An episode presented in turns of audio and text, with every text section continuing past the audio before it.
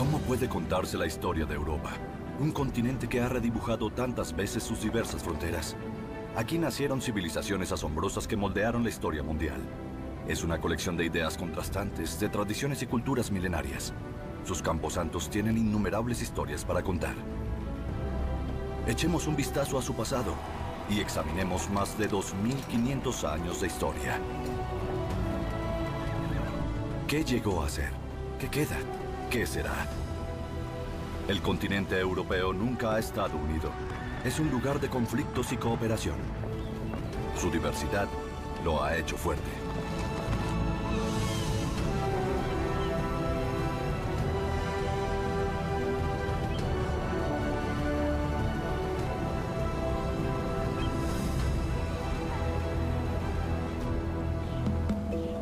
Venecia, la Serenísima, la ciudad de los canales.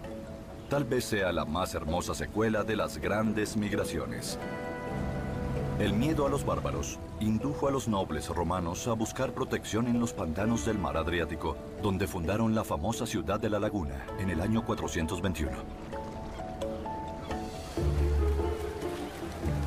En la Edad Media, la ciudad se convirtió en un gigante del comercio en el Mediterráneo.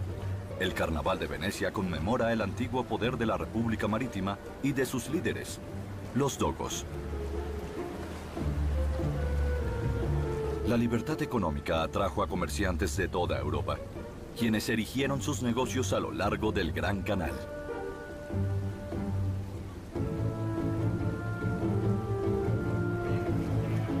Venecia se convirtió en el centro de comercio entre Oriente y Occidente. Se canjeaban los valiosos bienes del Oriente como la seda, la tela y la plata con Francia, Alemania, Inglaterra e incluso Rusia.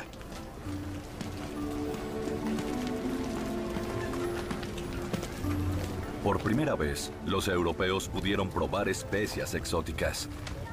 Pimienta de la India, nuez moscada, clavo y canela. El comercio crecía en toda Europa. El trueque se hacía más común. La cultura y la fe no importaban mientras la ganancia fuera buena.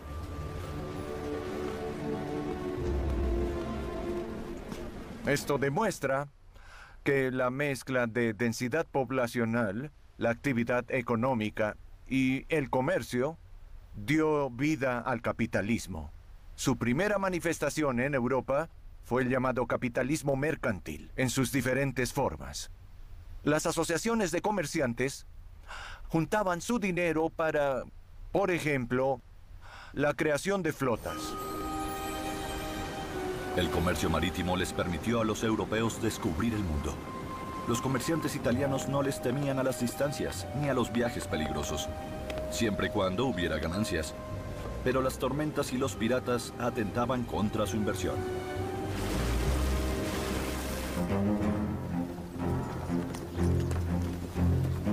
Comerciantes solían recorrer cientos de kilómetros por tierra para transportar su mercancía, lo cual ponía en peligro sus vidas y bienes. Para erradicar el miedo a perder su dinero, los comerciantes italianos se ingeniaron un medio de pago seguro.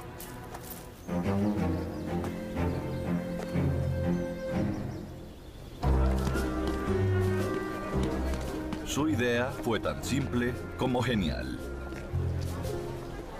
En lugar de usar monedas, introdujeron los llamados títulos de crédito en el mercado europeo. Los comerciantes anotaban la cantidad que habían acordado. Ninguna persona que no fuera el vendedor podía cambiar el título de crédito por dinero, donde quiera que se hiciera el negocio.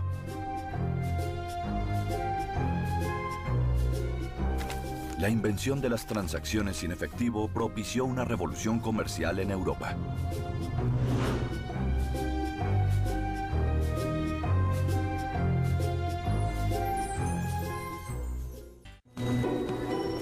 Italianos también inventaron un lugar para cobrar esos títulos. Los banquieri abrieron tiendas, primero en Venecia y luego en otras ciudades al norte de Italia. No necesitaban mucho, un asiento al aire libre y una mesa o banco para instalar los banqui. Si un banquero quedaba arruinado, destrozaba todo y dejaba la banca rota. Bancarrota. Los cambistas comenzaron a administrar las cuentas de sus clientes. A medida que acumulaban dinero, otorgaban algunos préstamos, con intereses por supuesto. De repente el dinero en sí se convirtió en mercancía que podía utilizarse para hacer negocios.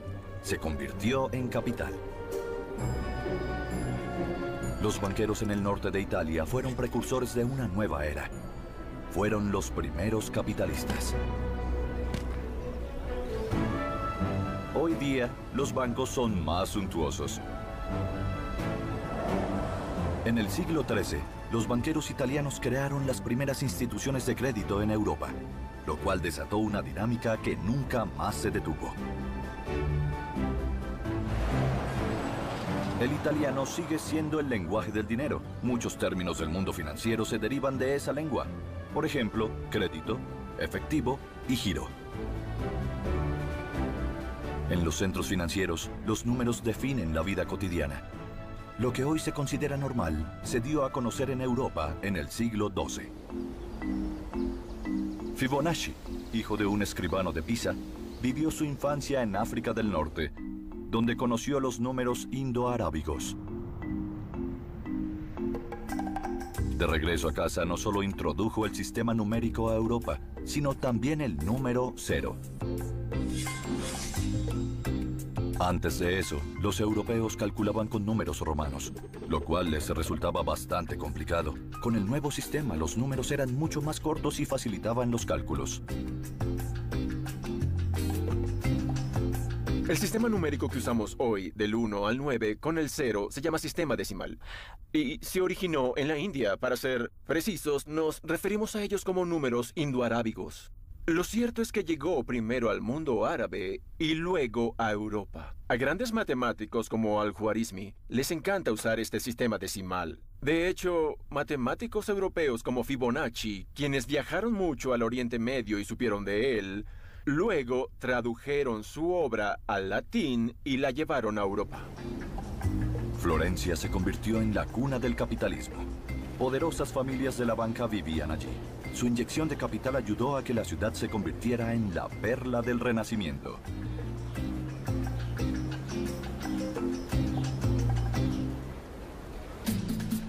En el siglo XIV, los Bardi y los Peruzzi eran los inversionistas más pudientes, al punto de que hasta los reyes les pedían dinero prestado para financiar sus cortes o guerras. Estos astutos banqueros usaron su posición de poder para influir en la política. En lugar de intereses, exigían ciertos privilegios, como monopolios comerciales o el derecho de recaudar impuestos. De esa manera evadían la prohibición de la Iglesia, que establecía que recaudar intereses era un pecado. Los métodos poco éticos de los florentinos aumentaron las ganancias a niveles sin precedentes, hasta que un día se excedieron.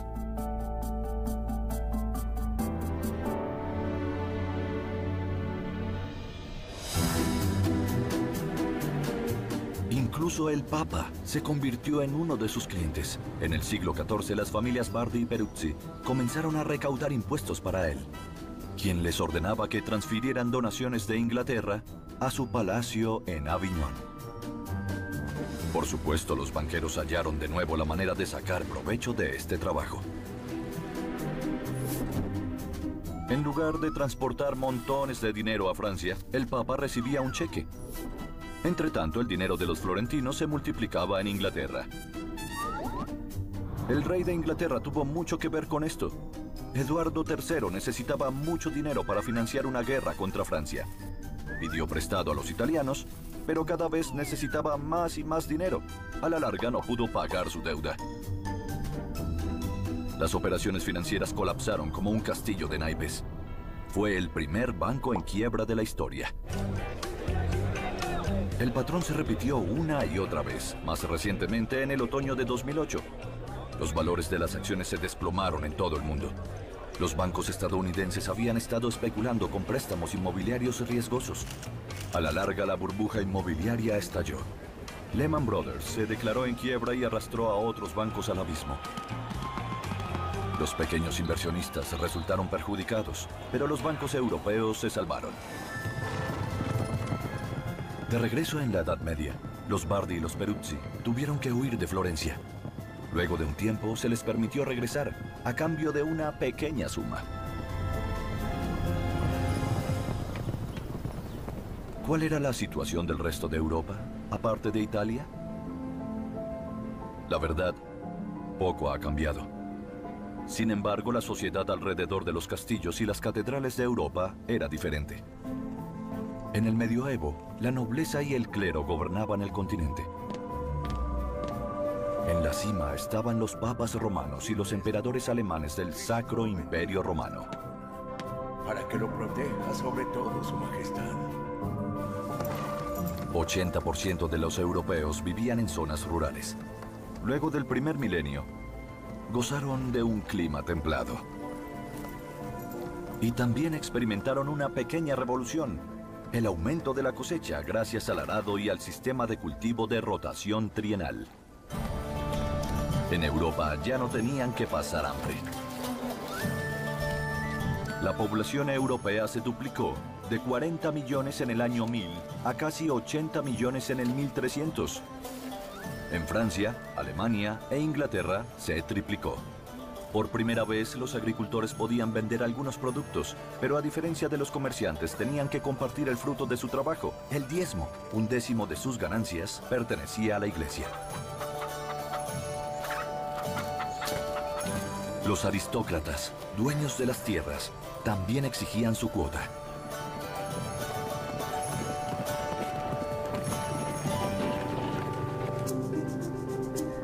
Las mudanzas a la ciudad aumentaron. Los europeos trataban de escapar de la opresión y las migajas en busca de nuevas oportunidades.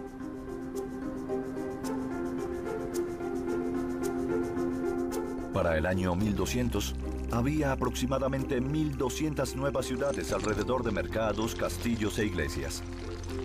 En el siglo XIV, Europa Central ya albergaba 3.000 ciudades. Una revolución urbana. Las ciudades emergentes de la Alta Edad Media le dieron a Europa su aspecto distintivo.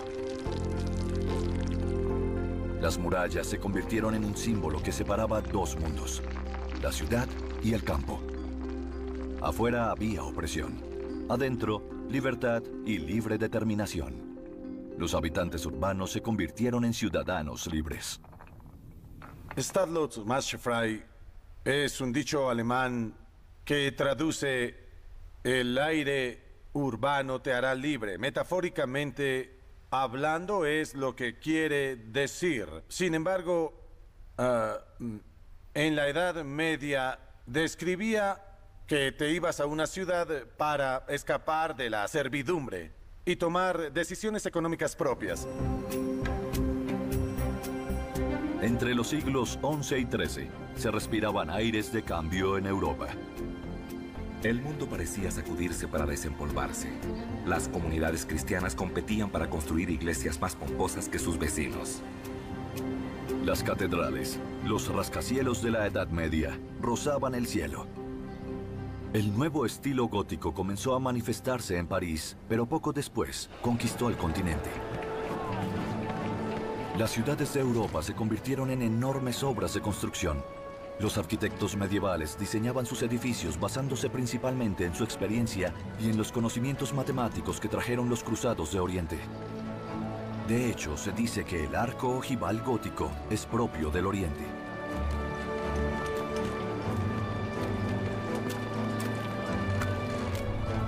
El gremio mampostero también tiene su origen en Europa. Constructores de Flandes y Francia, albañiles de Lombardía y carpinteros del sur de Alemania trabajaron en equipo durante varias décadas. Un poco a la izquierda. De esa manera fortalecieron las relaciones entre europeos. Bien, a la izquierda, muy bien. Ahí está, perfecto.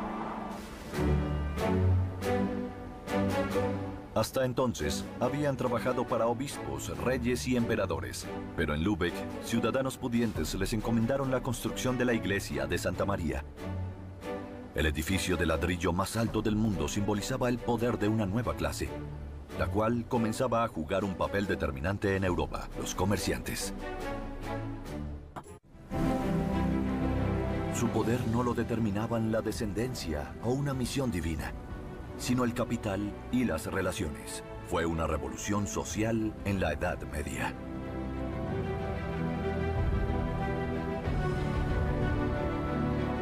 Para el siglo XIII, un sindicato de comerciantes y ciudades destacaba como una verdadera superpotencia en el norte de Alemania, la Hansa. Lübeck fue durante siglos la sede de esta federación que establecía un mercado común. Era una especie de Unión Europea medieval.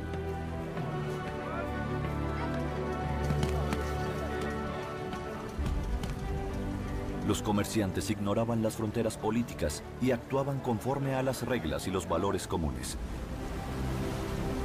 Los comerciantes hanseáticos no eran burócratas. Se les llamaba homines duri, hombres fuertes.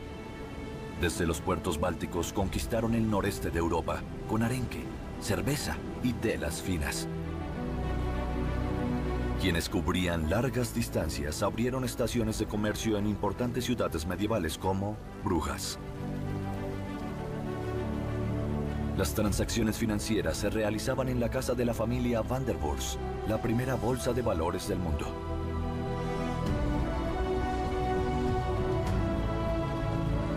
La Hansa tenía un puesto estratégico en el norte, en Bergen, Noruega. Allí se canjeaba pescado seco, muy popular en el sur de Europa por sal y cereales. Los comerciantes llevaban el control de sus negocios con una laboriosa contabilidad que aprendieron en Italia. Desde Novgorod, en Rusia, desarrollaron económicamente el extremo noreste de Europa. Las pieles ayudaban a mantener las relaciones europeas en esta zona. Es buen material. En el siglo XIV, más de 200 ciudades en 20 de los países actuales conformaban la red comercial europea de la Hansa. Desde Brujas, Burdeos y Londres en el oeste, hasta Colonia, Nuremberg y Venecia en el sur. En el noreste incluía Novgorod, Riga y Tallinn. Juntos conformaban una especie de mercado común mucho antes de la creación de la Unión Europea.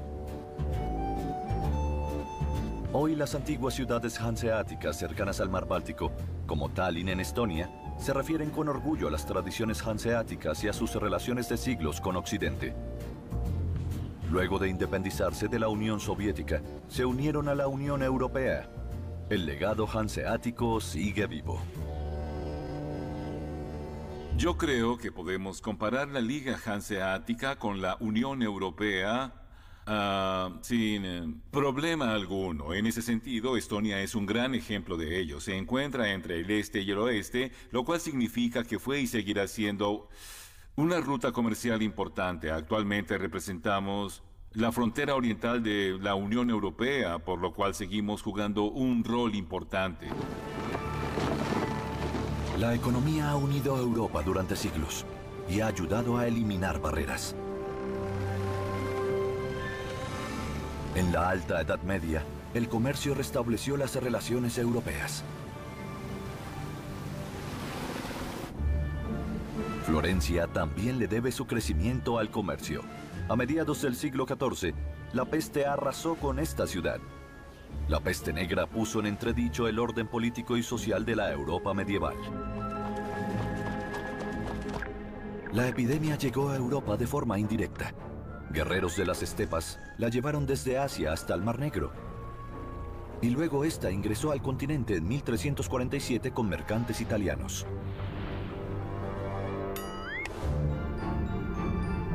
Afectó a casi toda Europa y en pocos años mató a más de 20 millones de personas, la mitad de la población del continente.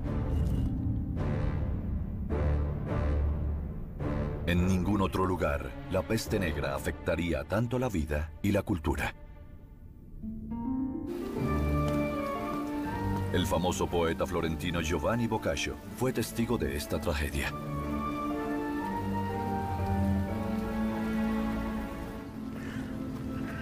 Había muertos por todas partes. Trasladaban a dos o tres personas en una camilla al mismo tiempo. Era algo común. Esposa y esposo, varios hermanos, padre e hijo. Sin embargo, Boccaccio también se fijó en la belleza.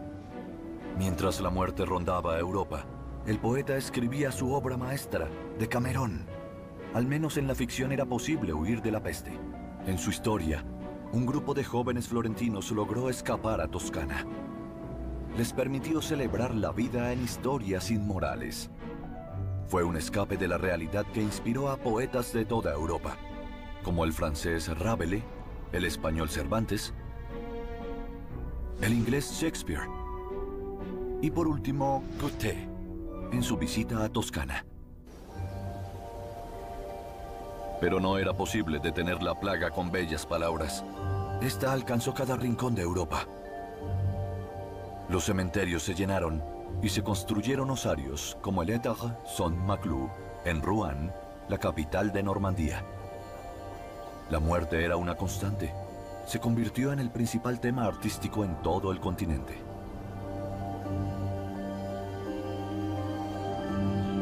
También temblaba el orden en Tallinn, Estonia, donde la iglesia estaba indefensa y la gente dudaba de su fe. Antes de la peste, creían que los buenos irían al cielo y que solo a los malos les correspondía el purgatorio. Ahora la tierra era un infierno para todos. Reyes, clérigos, campesinos o ciudadanos, la peste negra no diferenciaba estratos sociales, acababa con todas las jerarquías.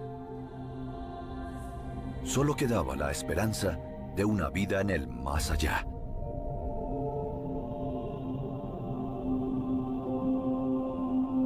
La peste negra, que hizo estragos en Europa en el siglo XIV, tuvo un impacto mm, realmente importante. Después de eso, nada fue igual en el continente europeo. La gente entendió que ante la muerte todos somos iguales. Ese fue el mensaje más valioso. Somos iguales, jóvenes, viejos, ricos y pobres, sin eh, importar la clase social. Sin embargo, la creencia de que la muerte no es el final y de que hay vida después de ella también eh, ganó fuerza. La muerte fue considerada el paso a la próxima vida, al otro mundo.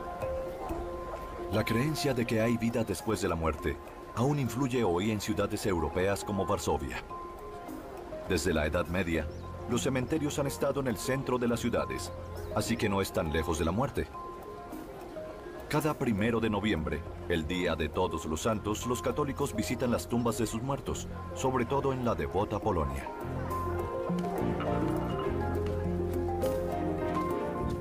Encienden velas que simbolizan una luz de esperanza para la vida eterna. Tal vez la fe sea más fuerte allí porque gran parte de Polonia se salvó de la peste en la Edad Media.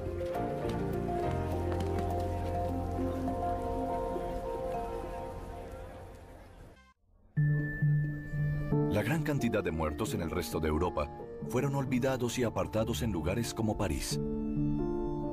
Los cementerios estaban abarrotados en el siglo XVIII, por lo que se trasladaron los huesos a las catacumbas, el inframundo de la ciudad. Allí la muerte se ha convertido en una atracción turística. En otros lugares las personas prefieren ignorarla. Hoy día se intenta evadir el tema de la muerte porque es un tabú. Vivimos en este mundo como si no hubiera muerte. Todos vivimos y consumimos sin pensar en ello. Hasta que la muerte inevitablemente llega y nos lleva. Terminamos nuestra historia en este mundo. En la actualidad, la ciencia ha explorado la muerte, la ha desmitificado y la ha reducido a enfermedades y sus causas. Bajo condiciones controladas, buscamos antídotos efectivos. La peste ya no causa terror. Ha sido exterminada en Europa. Su causa, una bacteria común y corriente. Se puede atacar con antibióticos simples. Los europeos del medioevo no tenían esta perspectiva. Se sentían desamparados, a merced de la peste. Enfermedad y muerte los acechaban por doquier. Eso atentaba contra la fe. Las dudas hacia la iglesia se incrementaban. Como Dios no les daba respuestas, Buscaban un chivo expiatorio. La iglesia no brindaba protección, pero sí hallaba culpables. Los judíos. Los sermones de los sacerdotes estaban llenos de odio. ¿No fueron los judíos quienes crucificaron a Jesús? Ahora los acusaban de haber envenenado los pozos. Algo totalmente absurdo. Hombres comunes de toda Europa Central se convirtieron en asesinos. Los judíos fueron perseguidos, desterrados, erradicados, debido a la superstición y a la premeditación. Muchos cristianos que tenían deudas con comerciantes judíos los acusaron de especulación. La peste negra fue la excusa perfecta para librarse de ellos. En total destruyeron más de 500 comunidades judías y asesinaron a miles de judíos.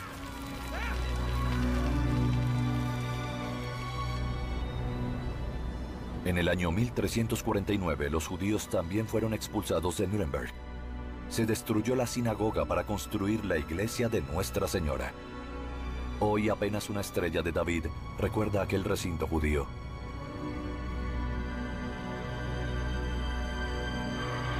El antisemitismo resultó más persistente que la peste. En el siglo XX, Nuremberg se convirtió en una referencia del odio de los nazis hacia los judíos. Convoco al pueblo alemán a luchar contra los invasores por la patria. En 1935, los nazis aprobaron las leyes antisemitas de Nuremberg y en 1938 demolieron una de las primeras sinagogas.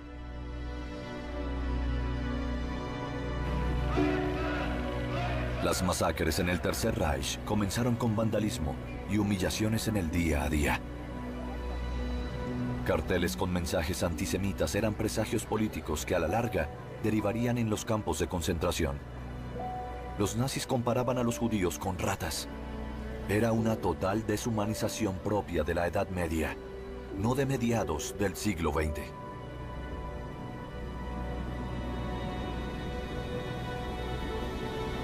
Unos 100 años después de la peste, una nueva tragedia golpeaba a Europa. Una muy fría. Durante la pequeña edad de hielo, se perdieron las cosechas y el hambre dijo presente. Lo que hoy es inimaginable, en ese entonces era normal. Dios no daba respuestas y los judíos estaban desterrados o muertos. Así que la iglesia apuntó hacia el sexo débil. ¿No fue Eva quien privó a la humanidad del paraíso? Hombres como Heinrich Kramer, un monje de Alsacia, vinculaban a las mujeres con la brujería. A mitad del siglo XV, Alsacia se convirtió en un centro de cacería de brujas. No se necesita mucha imaginación para ver que este sería el lugar ideal de magos y demonios. Aún hoy, existen casas de brujas en los pintorescos pueblos.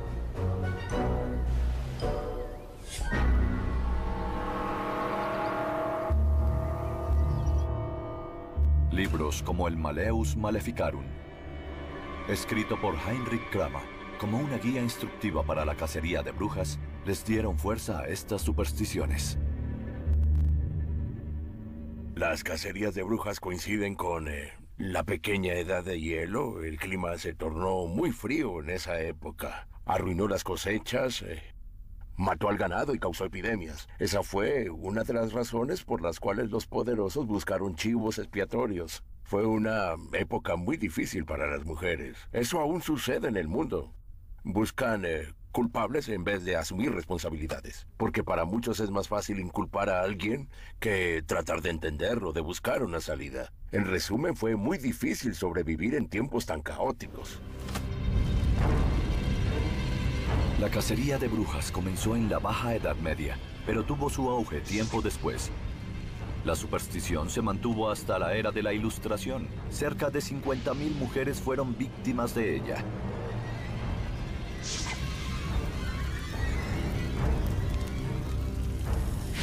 En 1944, la escocesa Helen Duncan fue una de las últimas mujeres en ser sentenciadas por la ley de brujería. La vidente intimidaba a las autoridades porque sabía secretos militares y estaban a días de la Operación Neptuno. Parece más un caso de espionaje que de brujería.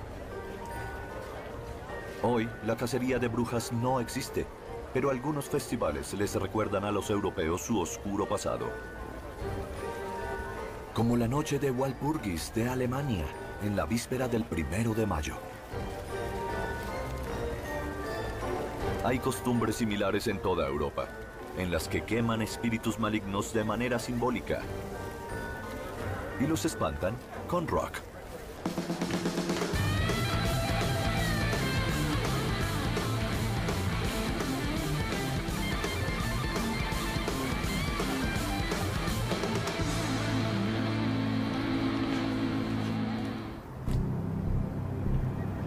La pequeña edad de hielo trajo consecuencias severas, no solo para las mujeres. A diferencia de hoy, los europeos de la Edad Media padecían mucho con el cambio climático.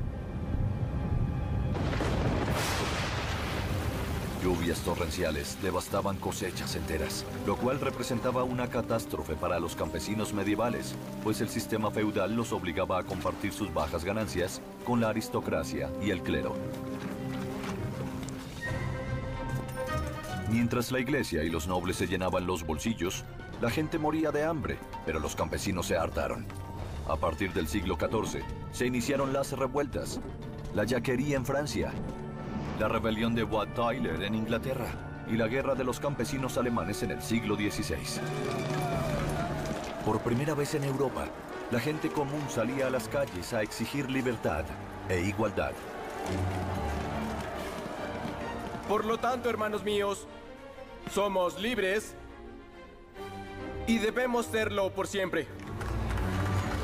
En 1525, una asamblea de campesinos alemanes resumió sus exigencias en los 12 artículos, una de las primeras declaraciones de derechos humanos basados en la Biblia.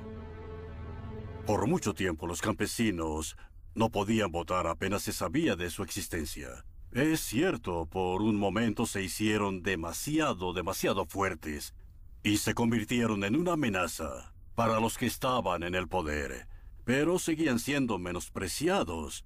No eran más que una anécdota, campesinos retrógrados que no sabían absolutamente nada del mundo. Pero todos necesitan a los campesinos, porque todos necesitan comer. Hoy la ira ha vuelto a unir a los campesinos europeos. Pero ya no protestan por hambre, sino por la política agrícola de la Unión Europea. Aunque producen mucho, ganan muy poco. En la lucha contra los precios bajos, los agricultores modestos no pueden competir, y es por eso que protestan en Bruselas. Al principio, la política agrícola común se creó para promover la paz en Europa. En los años 50, después de la Segunda Guerra Mundial, se tomó la decisión de construir una Europa más abierta. Eso queda simbolizado en el intercambio de productos alimenticios. Esto para mí tiene un significado muy importante. Europa fue construida bajo una premisa tan esencial porque nadie puede vivir sin tres comidas diarias. El que se sacrifique esta política a favor de la agroindustria y que cada país siga eminentemente sus propias políticas nos indica la posibilidad de que Europa en sí no sea un territorio unido. Eso puede suceder. En la Edad Media, la libre determinación de las personas era solo un sueño. En todas partes de Europa, la aristocracia y el clero se deshicieron de los campesinos. A mediados del siglo XIV, mientras el rey de Inglaterra ponía en cintura a sus súbditos, también provocaba la Guerra de los Cien Años, al querer arrebatarle a su primo, el rey de Francia, la corona de este país.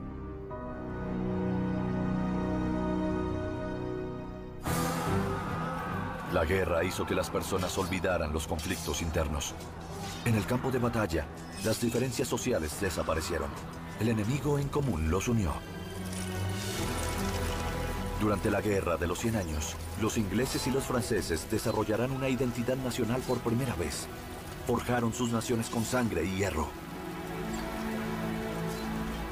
Un ejemplo que seguiría toda Europa.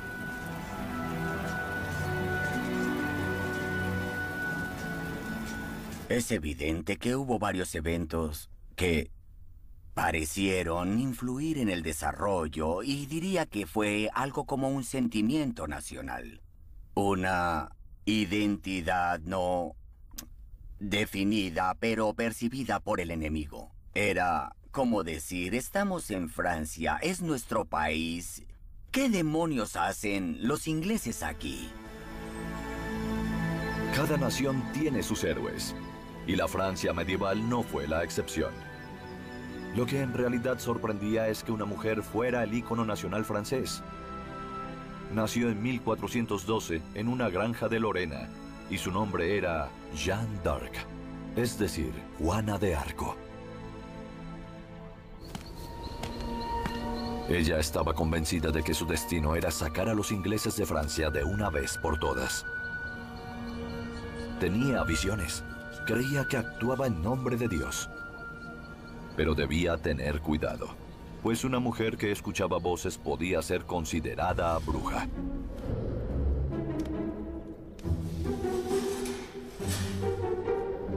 Se vistió como un hombre para que la tomaran en serio. No solo se examinó su salud mental, también su integridad física. Solo después de que se comprobó su castidad, se le permitió luchar por su rey. Intacta.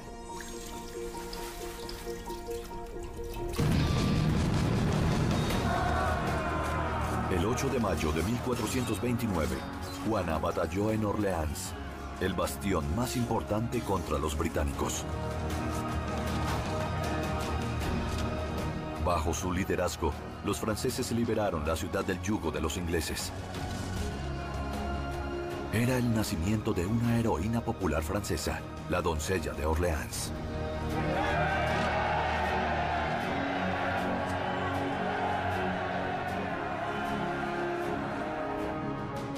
Juana se convirtió en un ícono.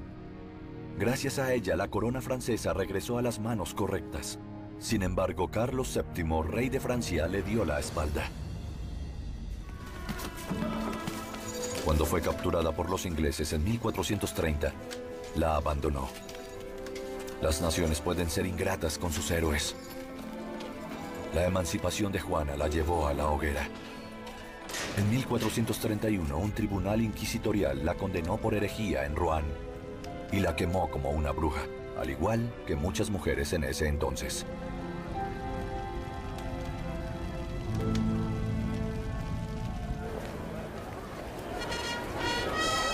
En la era moderna, los franceses ven a Juana como una santa nacional.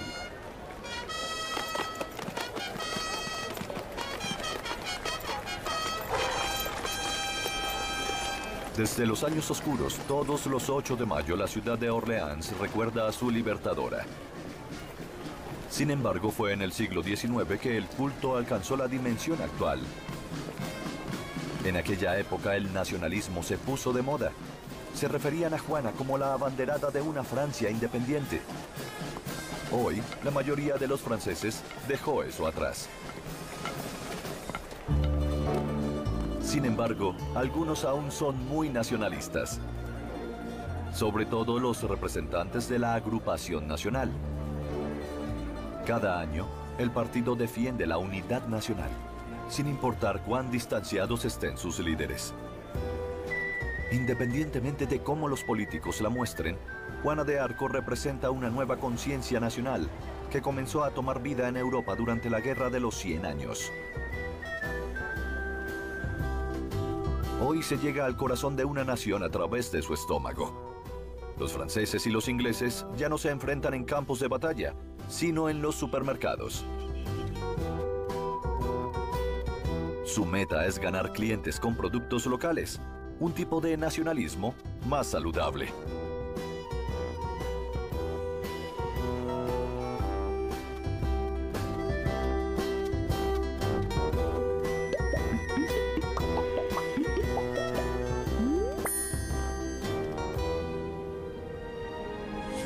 A principios del siglo XVI, la luz del conocimiento poco a poco ganó aceptación en Europa.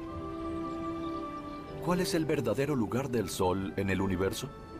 Esa era la pregunta que mantenía despierto por las noches al canónigo de Fromberg, Nicolás Copérnico.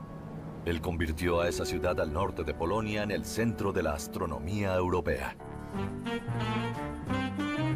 Mediante los métodos más simples, Copérnico descifró los secretos del firmamento. En lugar de un telescopio, usaba algo llamado triquetrum. De hecho, la astronomía era solo un hobby que el clérigo tenía desde su época de estudiante. Aún así hizo un descubrimiento revolucionario. El Sol, y no la Tierra, era el centro de nuestro sistema planetario.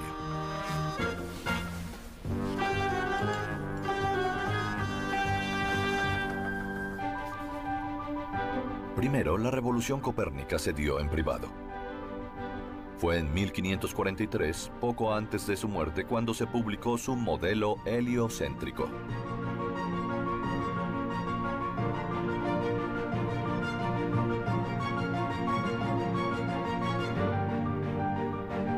El reformador protestante Martín Lutero llamó tonto a Copérnico. La Iglesia Católica también se aferró a la cosmovisión bíblica y censuró su trabajo hasta principios del siglo XIX.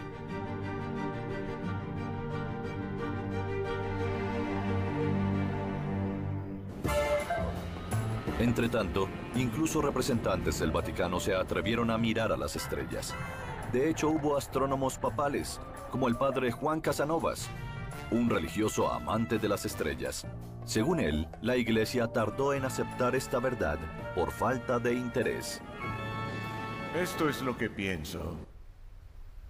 Muchos filósofos clericales no estaban demasiado interesados en las leyes celestiales, por así decirlo. No les causaba interés saber si era el astro rey o la tierra lo que se movía. Eso no les interesaba. Siete, seis, cinco, cuatro, tres, dos, uno.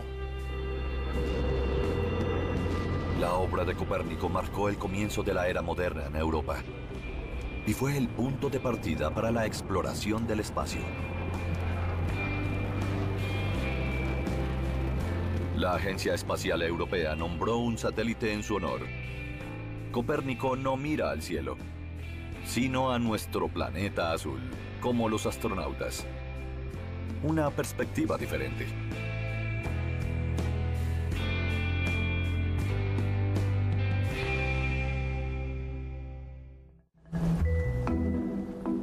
Bruselas durante el siglo XVI, algunos europeos no solo miraban a Dios o al cielo, sino también a sí mismos. El continente estaba a punto de pasar de la Edad Media a la modernidad. En las calles el debate sobre la vida y la muerte había sido un tabú. Sin embargo, la curiosidad prevaleció sobre la fe y la superstición. Andrés Besalio, hijo de flamencos nacido en Bruselas en 1514, quería explorar los secretos de nuestro cuerpo y estudiar la anatomía humana. Para eso debía ser creativo.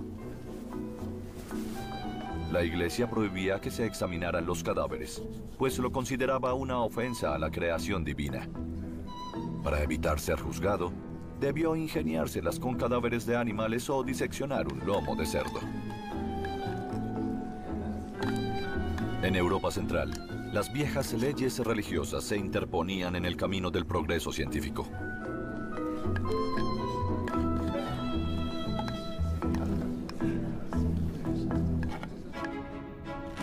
Por el contrario, el sur se convirtió en un brillante ejemplo. El Renacimiento, el resurgimiento de Europa, se originó en Italia donde la peste se propagó primero. Reinos, ducados y repúblicas competían por el poder y el prestigio en un pequeño territorio. Esa competencia estimulaba los negocios, pero también el arte y la ciencia en el norte de Italia.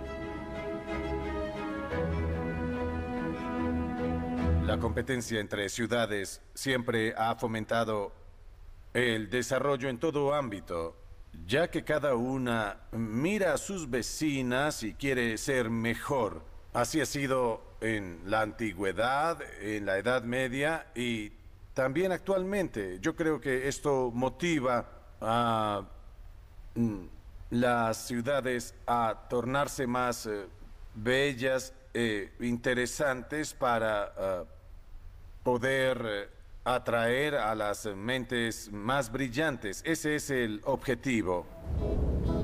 En ciudades como Bolonia se respiraban aires de progreso a comienzos del Renacimiento. Andrés Besalio también estuvo allí, en la universidad más antigua de Europa, donde pudo estudiar el cuerpo humano. Sus autopsias eran públicas y se realizaban en una iglesia para salvar el alma de los difuntos.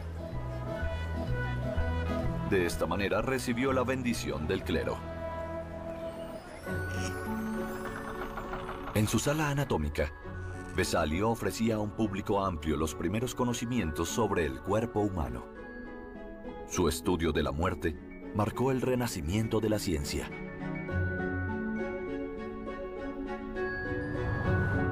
Publicó sus descubrimientos en el primer libro de anatomía del mundo. Sus dibujos detallados son la base de la medicina moderna.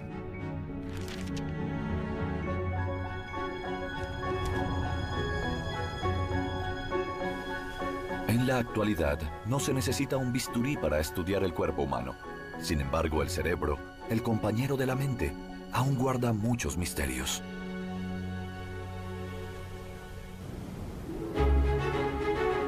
Todo comenzó aquí, en Florencia, la cuna de la Europa moderna, el lugar de origen del Renacimiento y de sus representantes más importantes. Miguel Ángel, por ejemplo, se basó en modelos antiguos para su famoso David. No obstante, no es él la figura más destacada de la ciudad. A finales del siglo XV comenzó allí el ascenso de quien tal vez sería el principal genio universal de Europa, Leonardo da Vinci. Sigmund Freud lo describiría así. Fue un hombre que despertó en la oscuridad cuando el resto de la humanidad aún dormía. Nadie encarna la inventiva europea mejor que Leonardo. A partir de sus observaciones de la naturaleza, diseñó innumerables máquinas. Aunque sus máquinas voladoras nunca funcionaron, como muchas de sus creaciones, inspiraron numerosos inventos modernos. En los siguientes siglos, los ingenieros europeos materializaron muchas de sus ideas. Leonardo, el padre de la tecnología moderna.